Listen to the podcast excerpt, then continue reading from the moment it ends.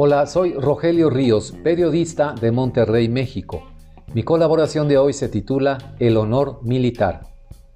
Si el juicio al narcotraficante Joaquín El Chapo Guzmán en una corte en Nueva York se percibió en México como un proceso al gobierno de Enrique Peña Nieto, el del general Salvador Cienfuegos podría derivar en un proceso judicial al ejército mexicano del gobierno de López Obrador. ¿Cuál es la diferencia en ambos casos? Bueno, una que me parece fundamental es que la estructura del ejército y su dinámica interna difiere en contraste con otras secretarías de Estado, en el sentido de que es una burocracia continua, sujeta a cambios seccionales en sus cabezas, pero subordinada a la disciplina militar y al escalafón de ascenso en la jerarquía. Es complicado, si no francamente imposible, aplicar el criterio de que lo del general Cienfuegos y los militares que resulten involucrados eventualmente en el juicio son solamente unas manzanas podridas. Se remueven y ya, asunto arreglado.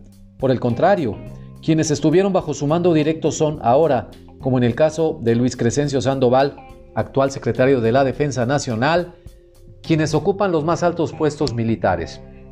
Eso por sí mismo no es evidencia de complicidad criminal, pero sí es materia suficiente como para abrir una investigación interna en México, la cual hasta el momento no existe. La crisis desatada por la detención del general Cienfuegos en Los Ángeles, California, es hasta el momento mediática, pero lejos de favorecer a los intereses del presidente López Obrador en el corto plazo, en realidad va a poner en un predicamento al ejército mexicano, un aliado indispensable en su proyecto político. Cualquier golpe a la integridad y honor de los militares es un golpe a la institución en su conjunto. No puede ser de otra manera. Si consideramos que la cadena de mando exige una disciplina férrea, el equivalente a la obediencia ciega en el ámbito de la burocracia civil, y una disposición absoluta para ejecutar las órdenes recibidas sin cuestionamientos.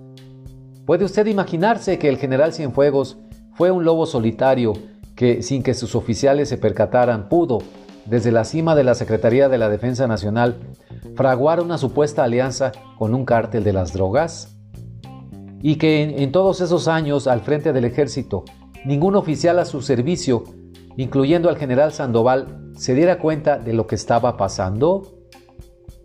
En tanto no lo determine en una sentencia un juez federal en Estados Unidos, el general Cienfuegos debe gozar de la presunción de inocencia, tener las garantías de un debido proceso y recibir la asistencia consular debida en su calidad de ciudadano mexicano.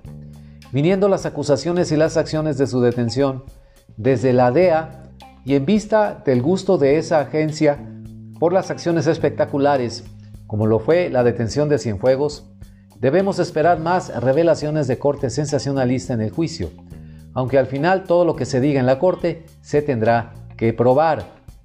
De esas declaraciones, como durante el juicio a El Chapo Guzmán, saldrá mucho combustible para el gobierno de López Obrador, que podrá quizá acomodarse a sus banderas de la lucha contra la corrupción. Pero no veo un escenario que sea de ganar-ganar para México en todo esto. El ejército de Peña Nieto es el mismo de López Obrador. Hay continuidad en los mandos. Y quienes sirvieron a las órdenes del general Cienfuegos lo hacen ahora para el general Sandoval. Si no hubo abierta complicidad de ellos, por lo menos se pondrá en evidencia una falla fundamental de la obediencia ciega, la incapacidad de resistirse a cumplir órdenes cuando implican posibles ilícitos, la falta de carácter para poner el honor militar por delante de los intereses políticos del momento. Por eso hablo de un daño fuerte al ejército, cuando es un exsecretario de la Defensa Nacional egresado del Colegio Militar, de la Escuela Superior de Guerra y del Colegio de la Defensa Nacional, quien enfrenta cargos por colusión con narcotraficantes en Estados Unidos, no en México.